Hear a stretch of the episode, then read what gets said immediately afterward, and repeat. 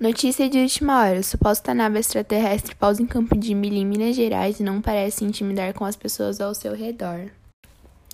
Nós, da equipe do Jornal da Hora, chegamos agora ao local do acontecido. A suposta nave está atrás de nós. Não podemos chegar mais perto por ordem das autoridades, mas vamos entrevistar o investigador que está cuidando deste caso, o Sr. Williams.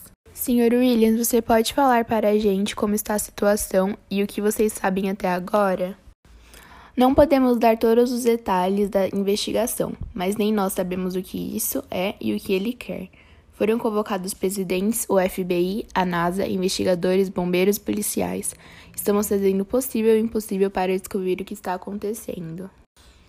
O chefe da NASA nos autorizou a fazer uma ligação com ele para acalmar os nossos telespectadores e esclarecer algumas coisas. Vamos traduzir a ligação para que mais pessoas possam entender.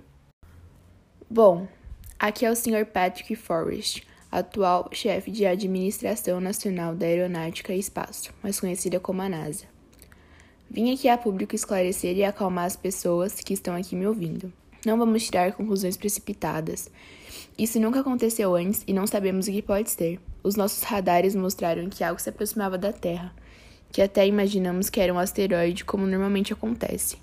Mas dessa vez nos deparamos com isso. Isso é um passo muito grande para a ciência, já estamos disponibilizando autorizações para que alguns cientistas examinem a suposta nave de perto. Fiquem calmos, estamos cuidando de tudo. Esse foi Patrick Forrest, direto da NASA. Voltamos quando tivermos novas informações.